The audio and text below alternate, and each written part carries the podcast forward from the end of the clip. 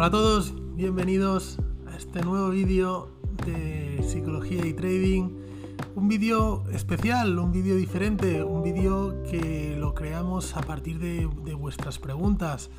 La semana pasada colgamos una historia en Instagram, en la cuenta de Instagram, para los que no la tengáis controlada, psicología y trading, todo junto, en la que, bueno, pues os proponía que hicierais ciertas preguntas que queráis que comentemos y, luego pues haríamos un vídeo hablando de ellas. La verdad es que ha funcionado muy bien, he recibido un montón de preguntas, con lo que estoy súper contento. Y, bueno, como he visto el buen resultado y el interés que, que os genera, pues lo iremos haciendo de una forma recurrente.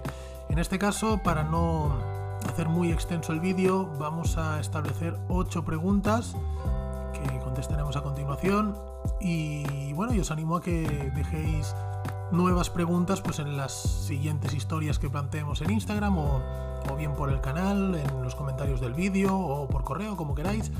Porque creo que en definitiva es un poco la gracia ¿no? de este tipo de vídeos, el, intentar ayudar, aportar valor y sobre todo con las necesidades o, las inquietudes que vosotros tenéis. Así que eh, en ese aspecto genial y empezamos. Vamos a empezar con la primera pregunta que nos la hacía eh, Ari Beretta decía que diéramos un consejo para los que sobreoperan. Bueno, la sobreoperativa, eh, lo hemos hablado en alguna ocasión, es uno de los principales errores del trader. Y más que el problema viene con la sobreoperativa, es un problema de confianza porque en ocasiones tomamos una operación, no estamos seguros de ella, la cerramos rápidamente, luego vemos que, efectivamente habíamos acertado en la dirección, la volvemos a tomar ya un poquito más arriba, luego viene un retroceso y ya empiezas a dudar. Eh, bueno, ya el, aspecto del psicotrading afecta muchísimo, ¿no?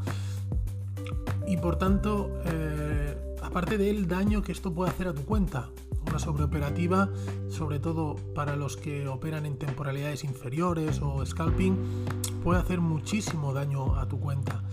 Entonces uno de los consejos que yo doy eh, es que en nuestro plan de trading nos marquemos un máximo de operaciones al día. Y pase lo que pase, esas son las operaciones que vamos a tomar. Da igual si, si, si son, por ejemplo, dos operaciones, pues da igual si las dos son positivas o las dos negativas o las dos break-even. No por el hecho de no perder, como puede ser cerrar una operación en break-even, tenemos que pensar que nos da derecho a hacer otra operación. Es decir, eh, tenemos que imaginarnos que, nuestro programa, esta plataforma, nos impide tomar una tercera operación. Es decir, no, no funciona el botón, ¿vale? Y para ello es tan fácil como bajar la pantalla. En el momento que se cierra nuestra segunda operación, cerramos gráfico y bajamos la pantalla y de esta manera ya no estamos tentados a, operar. Eh, digo dos operaciones porque es la. Bueno, son el número de operaciones que me marco yo en las sesiones de scalping, porque bueno, entiendo que el mercado no nos suele dar más de dos, tres operaciones en una sesión de scalping. Generalmente eh, hay un movimiento primario del mercado en una dirección y luego pues el propio retroceso de, ese movimiento o bien si es un giro de, tendencia. Y nos dan dos operaciones. Mm, no, esto no quiere decir que las tengamos que coger justo cuando se gira, pero más allá de eso eh, nos vamos a una franja horaria. Si operamos los índices europeos, por ejemplo, nos vamos a las 10 y media de la mañana, que sabemos que estadísticamente el mercado es mucho más lateral, por lo tanto, desde mi punto de vista no tiene mucho sentido tomar operaciones más allá de esa hora. Por, también por la aleatoriedad del mercado que, se produce en esos momentos y como digo porque hay unos movimientos principales que son los que tenemos que aprovechar. Entonces, si no somos capaces o no nos hemos dado cuenta o no hemos podido eh, conseguir ese movimiento principal, pues no pasa nada. Es decir, lo que no podemos intentar luego es a las 12 del mediodía intentar conseguir lo que no hemos conseguido a las 9 y media de la mañana, que es cuando realmente hay movimiento y volatilidad. Así que em, para este punto yo recomendaría esto, hacer limitar vuestras operaciones una, dos o tres o las que vosotros consideréis, pero limitarlas. Hay gente incluso que hace una operación al día. Si sale bien, perfecto, y si no sale bien, pues hasta el día siguiente. Eh, lo importante de todo esto es mantener la gestión del riesgo, la gestión del capital y mantener nuestra cuenta a salvo. No se queman cuentas sin sobreoperativa.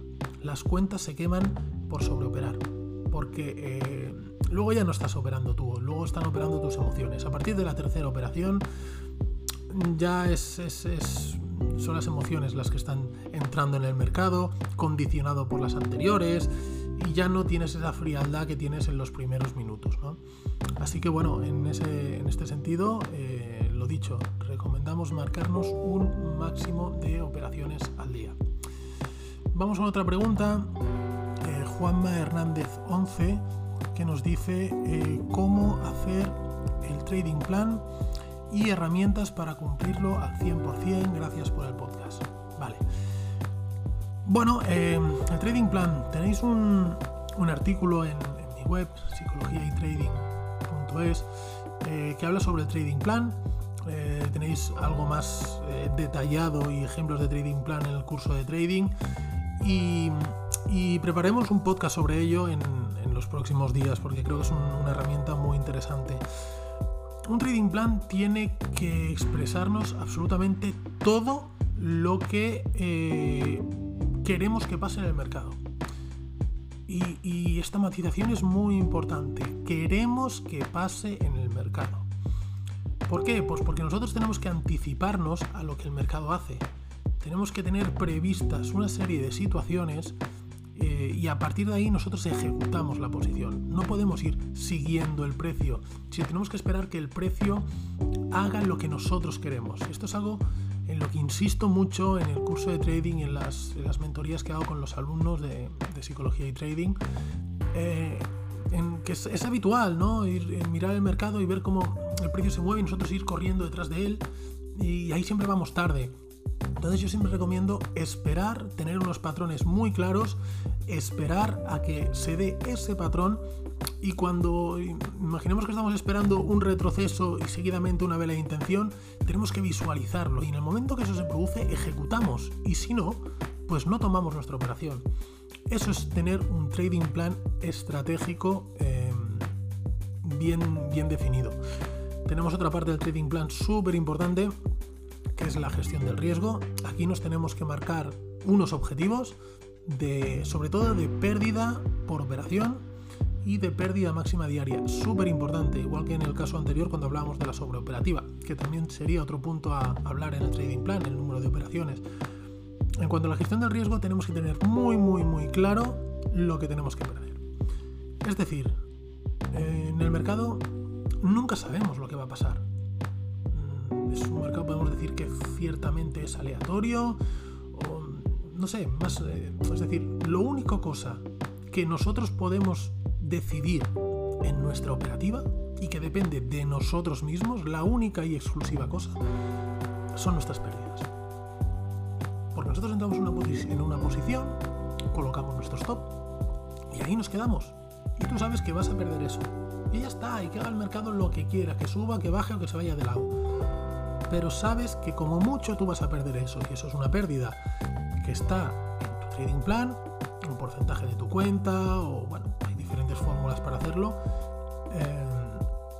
No tenemos que, por qué sufrir, no tenemos por qué asustarnos, ni nos tenemos que lamentar si salta un stop, porque entra dentro de nuestro trading plan. Otro punto muy importante del trading plan, eh, el psicotrading. Pues tenemos que eh, tener un,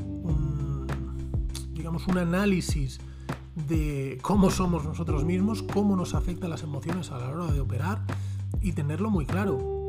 Es decir, yo tengo un trading plan en la que en cada momento del mercado estoy mirando mm, qué dice mi trading plan que tengo que hacer en estos casos.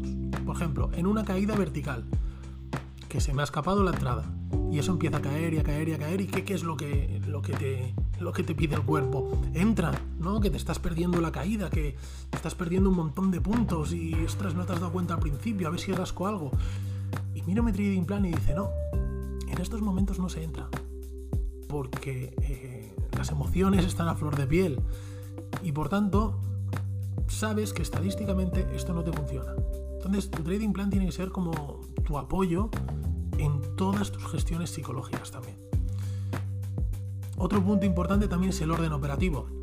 Es decir, tu trading plan tiene que marcar eh, qué mercados operas, en qué hora, eh, cuántas operaciones hacemos, qué haces antes de tu sesión de trading. Eh, tengo un vídeo también y un podcast que habla del pre-trading, ¿no? Toda aquella rutina que generamos antes de, de operar el mercado y que queremos que sea siempre la misma, ¿no? Y qué hacemos en el post-trading cuando acabamos de operar, qué hacemos, registramos nuestras operaciones, eh, bueno, etcétera, ¿no? Lo que, lo que nosotros consideremos. Pero tiene que ser eh, fijo y lo tenemos que seguir a rajatabla. Esto es como si fuera un trabajo, lo hemos dicho muchas veces. Y en, tú en tu trabajo tienes unas normas. Cualquier trabajo del mundo tienes unos jefes, tienes unas normas. Aquí el problema es que no tenemos jefes, ¿no? Y a veces que nos saltamos nosotros mismos nuestras normas. Eh, el trading plan es nuestro jefe y es el que nos dice lo que tenemos que hacer y lo que no tenemos que hacer. Como digo, haremos un episodio especial sobre, sobre cómo hacer un trading plan, porque es algo que me habéis preguntado en varias ocasiones y creo que, que puede ser muy interesante. Vamos a seguir. Y Alejandro Muñoz Andrade nos pregunta cuál es el mejor libro, libro de psicología para trading. Pues aquí yo te diría que ninguno. te explico por qué. Em, en un libro de análisis técnico hay una serie de patrones y se analizan. En un libro de gestión del riesgo, que hay pocos y deberían haber más, pues te explica una serie de normas de gestión del riesgo. Y se puede decir que son universales, ¿no? Un poco adaptadas a cada uno, pero son universales. Los patrones técnicos también. Pero el psicotrading no psicotrading va con cada uno de nosotros. Entonces, un libro de psicotrading, ¿qué te va a decir? Te va a decir algo muy genérico. Pero, ¿tú necesitas eso? Lo que te está diciendo ese libro. E-, ese libro no será igual para una persona que es muy arriesgada o que no tiene aversión al riesgo una persona muy indecisa. Por ejemplo, una persona muy paciente o una persona muy nerviosa no hay una respuesta para cada, para cada trader en un, en un libro de psicotrading, ¿no? Eh, yo siempre digo que, que trading plans y traders hay tantos como personas, porque es imposible que todos operemos del mismo modo. Dicho esto, un libro que, bueno, si queremos leer algo sobre psicotrading está muy bien, es Trading en la Zona de Merdukla, supongo que, que, lo conocéis todos. Nos da una base y pienso que sí, es, está bien que lo leamos pero yo cuando hablamos de psicotrading, eh, a mí me gusta más hablar de, trato personalizado con, un mentor o con, alguien que ya tiene cierta experiencia en los mercados y que te haga ese eh, tutelaje diario o semanal o mensual, da igual pero el hecho de tener a alguien ahí que con cierta experiencia, que haya pasado previamente por lo que tú estás pasando, que te pueda comprender y que sepa analizar y sepa em, dirigir tus emociones, cómo canalizar esas emociones y cómo canalizar esos sentimientos que puedes tener. En definitiva, mm, obviamente está bien ¿eh? leer de psicotrading y es un trabajo muy, importante, pero es un trabajo que tenemos que hacer eh, sobre todo con nosotros mismos, analizar nuestros errores, mm, trabajar mucho, trabajar mucho la psicología, trabajar la paciencia, ejercicios como la relajación. Tenemos que identificar cuáles son nuestras debilidades en el mercado y una vez identificadas, entonces tomaremos decisiones para, para corregirlas. Vamos, uy, vamos con la siguiente pregunta.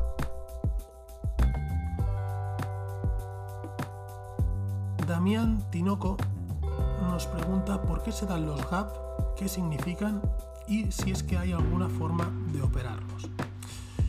Vale, de los gaps también hablaremos eh, con mayor detenimiento, incluso podemos, haremos un vídeo de, Trading Coffee de los que tenéis en, el canal de YouTube, eh, donde hablamos de aspectos más técnicos, porque por un podcast es complicado hablar de ello.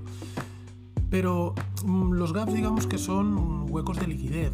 Generalmente depende del mercado que estemos operando, eh, pero se suelen dar en, índices, por ejemplo, en futuros los fines de semana, cuando el mercado cierra, o incluso cada noche cuando el mercado cierra y abre hay unos pequeños gaps. Los gaps diarios no suelen tener mucha relevancia, pero los gaps semanales sí. Y, la verdad es que es un tema súper interesante porque mm, norma dice que un gap tiende siempre a cerrarse. Por lo tanto, mm, depende de la velocidad en la que se cierre el gap y la fuerza con la que se cierre el gap, nos puede marcar la dirección de la sesión, ya no solo de la sesión, incluso de, la semana. Em, es muy interesante el tema de los gaps, de los gaps y, Damián, si te parece, eh, haremos un especial para hablar de un capítulo especial para hablar de gaps, de cómo entenderlos, de cómo operarlos, pero sin duda es algo que tenemos que tener muy, muy, muy en cuenta. Eh, seguimos. Eh, Prado Jackson nos dice, nos pide un requisito emocional para estar frente a las pantallas. Bueno, requisitos emocionales eh, yo creo que hay dos tres elementos clave eh, que todo trader tiene que tener y si no los tiene, los tiene que trabajar porque sin ellos no va a ser posible tener éxito en los mercados. Uno de ellos es la paciencia. Puede parecer frustrante en ocasiones estar eh, horas delante de una pantalla sin hacer absolutamente nada, pero tenemos que esperar a nuestra a nuestra posición, tenemos que esperar eh, que el precio llegue al momento, a la zona que nosotros queremos, que se dé el patrón que nosotros buscamos y entonces ejecutar la posición. Ese es el requisito emocional número uno que, necesitamos, la paciencia. Si no somos pacientes, debemos trabajar la paciencia. ¿vale? Hay diversas técnicas eh, para trabajarla, técnicas psicológicas, y es un, es un elemento súper importante que, como digo, es un requisito indispensable. Y otro es la disciplina. Y un poco lo que hablábamos antes con la sobreoperativa o con el plan de trading. La disciplina es básica. La disciplina con nosotros mismos. Em, el hecho de seguir unas normas que nosotros nos estamos poniendo y que, que son la base de, nuestra operativa y de nuestros resultados. Si no tenemos la disciplina, si nos saltamos las normas, nunca vamos a conseguir nada. Porque sí, nos puede salir bien un día y eso a veces es peligroso cuando nos saltamos una norma y nos sale bien porque nos creemos que siempre va a pasar así. Y, obviamente esto no es así, ¿no? Entonces debemos mm, trabajar también en base a la estadística. Si nosotros trabajamos en base a estadística y nos ponemos unas normas estadísticas, eh, que sabemos que funcionan a largo plazo, son estas normas las que tenemos que respetar y son estas normas en las que se tiene que basar nuestro plan de trading. Entonces, estos dos requisitos creo que son básicos, disciplina y paciencia. Y como digo, tenemos que trabajarlos cada uno de nosotros. Yo le insisto mucho a, mis alumnos en la disciplina lo que tienen que hacer y no tienen que hacer. Me da igual al principio las operaciones si son buenas o son malas. A mí me gusta ver esa disciplina porque trabajamos no para lo que queremos eh, conseguir ahora, sino para llegar a ser el trader que queremos ser. Ahora eh, yo siempre recomiendo empezar con un lotaje muy, muy, muy bajo. Eh, un euro el punto a lo mejor, o medio incluso. Da igual, ¿no? Si nos saltamos la norma operando con un euro el punto, pues a lo mejor mm, son 50 o 60 euros de, pérdidas de saltarte las normas. Bueno, pues pasa nada, ¿no? Eh, a nivel económico, a nivel de tu cuenta. Pero ¿qué pasará cuando estemos operando el mercado de futuros, que es donde queremos llegar a 25 euros el punto? Si nos saltamos una norma que nos supone 50 puntos, ¿cómo afecta eso a tu cuenta? A tu cuenta psicología, ¿no? Y luego el día siguiente tenemos que volver a operar con, el, con la carga del día anterior. Con lo que eh, creo que es muy, muy importante eh, poner mucho foco en esa disciplina. Y también quiero añadir el, el respeto, el respeto por uno mismo, el respeto por el trabajo que estás haciendo. Estás trabajando muy duro para esto y eh, no puedes tirarlo todo por tierra por una mala decisión de un porque en un día, en uno o dos días es cuando se llaman las cuentas. Y todo el trabajo de semanas lo tiras por tierra en unos minutos. Entonces, ese respeto por ti mismo, ese respeto por tu trabajo, es, el, es, el, es un punto súper importante. Seguimos y Cilix82 nos pregunta eh, ¿qué broker aconsejas para acciones? Bueno, no, no, quiero, no voy a hacer publicidad de, de brokers por aquí. Yo de hecho colaboro con algunos de ellos. Si queréis más información, pues me lo, me lo contactáis por privado. Sabéis que eh, cuando abrís una cuenta con algún determinado broker, pues eh, tenéis acceso a una, a una, sesión de mentoring gratuita eh, y donde bueno explicamos, tratamos los temas que, que, se consideren, ¿no? Ya en este caso hablamos de acciones. Pero ¿cuáles son los requisitos para un broker de acciones? Bueno, depende del capital que quieras poner. Eso en primer lugar si lo que quieres es empezar a probar con el tema de acciones, yo te recomiendo un broker eh, que no te cobre comisiones. Ahora hay varios y algunos de ellos muy buenos. Tiene que ser un broker que esté mm, regulado en un país serio, nada de paraísos fiscales ni cosas así.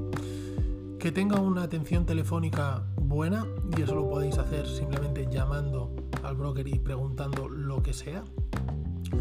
Si la tiene en español, pues mucho mejor. Y, sobre todo eh, mirar también en foros, eh, informaros mucho antes de abrir cuenta en un broker. Huir de aquellos brokers que os prometen eh, bonos de bienvenida o cosas raras. O sea, si un broker no suena, no lo cojáis. No lo cojáis. Eh, hay brokers, grandes brokers como es uno de los principales brokers del mundo, es Interactive Brokers. Para ello, mm, para abrir cuenta necesitas 10.000 dólares. No sé si, para empezar es lo adecuado. Yo creo que no. Eh, pero es un gran broker, es un broker reconocido a nivel mundial, se operan todos los instrumentos, etcétera, etcétera. Tenemos que ver también qué tipo de acciones eh, permite contratar el broker. Hay algunos que te, te ofrecen ciertas ciertas acciones a lo mejor europeas, pero no americanas, o en unas te cobran y en otras no, o bueno, son, son aspectos muy relevantes a tener en cuenta. Pero, eh, como digo, si queréis algo más entrar en detalle, porque esto también es un tema muy genérico y creo que depende de, cada uno, eh, me lo comentáis por privado y, sin problema miramos de, de deciros mi opinión. Eh, Miguelazo08 nos dice cómo controlar el querer estar dentro del mercado. Esto es una pregunta súper interesante eh, porque hay veces que, creemos que si no estamos operando, no estamos dentro del mercado, no estamos operando. Y, es un gran error, ¿no? Eh, y eso deriva en la sobreoperativa que hablábamos antes, porque sales de una operación y rápidamente te metes en otra, porque parece que no estás eh, haciendo nada si solo estás mirando. Y esto lo podemos eh, conectar también cuando hablamos de la disciplina y de la paciencia. Eh, hacer trading es estar mirando la pantalla y seguir tu plan de trading. Y si tu plan de trading no te da una entrada, pues no te ha dado una entrada. Y si te tienes que estar una hora y media mirando un gráfico como un tonto, así para arriba abajo como van las velas, y no se da tu entrada, pues no se da tu entrada. Ese es el gran secreto del trading. Y hay veces que dices, llevas una hora y media y ya es que por aburrimiento tomas una operación y dices, bueno, es que miran, que ya me da igual si pierdo, pero como mínimo que parezca que haya hecho algo. Y no, eso es un error, ¿no? Entonces, el, secreto, como digo, es este, ¿no? El, tener esa paciencia eh, necesaria esa paciencia que, es muy complicado tenerla, ojo, que es lo que decíamos antes, tenemos que trabajarla. Hablaremos en algún podcast también sobre cómo trabajar las emociones, cómo trabajar esa paciencia, qué herramientas podemos dar. Yo, de hecho, a mis alumnos les pongo una serie de ejercicios que tienen que hacer, eh, que no tienen nada que ver con el trading, pero son ejercicios para trabajar las emociones, ¿no? para, para conocerte a ti mismo y saber cómo dominar. Eh, esa impulsividad, porque al fin y al cabo el querer estar dentro del mercado es la emoción de la impulsividad, de, bueno, querer estar ahí, ¿no? O cierto sentimiento de frustración si ves que se te escapan operaciones y no las consigues. Y te lo tenemos que dejar todos al margen.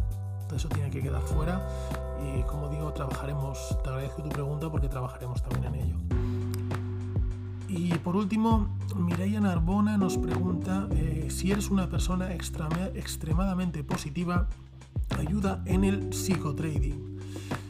Sí, a ver, el ser una persona extremadamente positiva eh, ayuda en todo en la vida, pero si me hubieras dicho una persona positiva, te digo que sí. Cuando me dices extremadamente positiva, cuidado, porque em, tu extremada positividad puede hacer que no veas la realidad.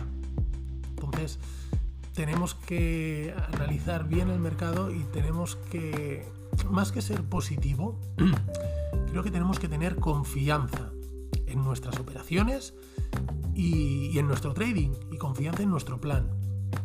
Eh, tú puedes entrar en el mercado sin una idea fija y por muy positivo que seas, no va a ir donde tu positividad dice, ¿no? Entonces, em, sí que eh, hay que tener esa mentalidad de, oye, de querer eh, crecer, de tirar adelante. Es muy importante esa mentalidad positiva, porque uno de los grandes errores o de los grandes causantes de la pérdida en el trading y que la gente deje de hacer trading es que entras con unas expectativas generalmente eh, falsas que, ha creado la industria del trading, porque es así, la que vas a ganar dinero rápido y fácil, y llegas al mercado y te das cuenta de que esto no es así. Y no solo eso, y lo peor viene cuando empiezas muy bien, porque entonces ya te crees el rey del mundo. Y entonces es cuando el golpe es, mucho más fuerte, ¿no? Entonces hay que ser positivo y, y hay que ser muy consciente de dónde nos estamos metiendo. Esto es un proceso muy largo de aprendizaje, de dolor, de sufrimiento y sobre todo de autodesarrollo personal. Yo siempre digo que el trading saca lo peor de nosotros mismos y, es cuando realmente te conoces a ti mismo como eres, ¿no? Y, esto, si conseguimos superar esto, ya no solo nos va a ayudar a ser mejores traders, sino que creo que nos va a ayudar a ser mejores personas. Y esto es algo que necesitamos una actitud positiva, una actitud luchadora para seguir adelante. Más que en la propia operación en sí, es una actitud positiva en relación a lo que estamos haciendo y a lo que nos queremos convertir. Así que sin duda eh, es un elemento súper importante también esa, esa, actitud positiva. Bueno compañeros, con esto lo, dejamos por hoy. Espero que os haya gustado. Tenéis eh, de, artículos de psicotrading en mi web, psicologiaytrading.es. Veréis que hay un, menú que habla de, de psicotrading. Tenéis el canal de YouTube donde hay vídeos operativos y encontráis este podcast y, otros muchos. También en las diferentes plataformas de podcast también me podéis encontrar. Y si queréis profundizar un poco más, tenéis disponible toda la información relativa al curso de trading y a las sesiones de mentoring que, personalizadas que hacemos eh, con los alumnos y que también formaréis parte de, un pequeño grupo de traders exclusivo en el que diariamente comentamos las operaciones, las corregimos y bueno, tenemos un poco comentando el mercado en tiempo real, que eso es también algo muy, muy interesante. Ya para acabar, y ahora sí que os pido algo, como siempre, darle a me gusta, compartir eh, y vuestros comentarios qué os ha parecido, más preguntas o absolutamente lo que queráis, porque sin duda, como decíamos al principio, esto es lo que hace que sigamos creciendo, aportando valor y sobre todo tratando temas que a vosotros os interesan. Un fuerte abrazo y nos vemos la semana que viene. Chao.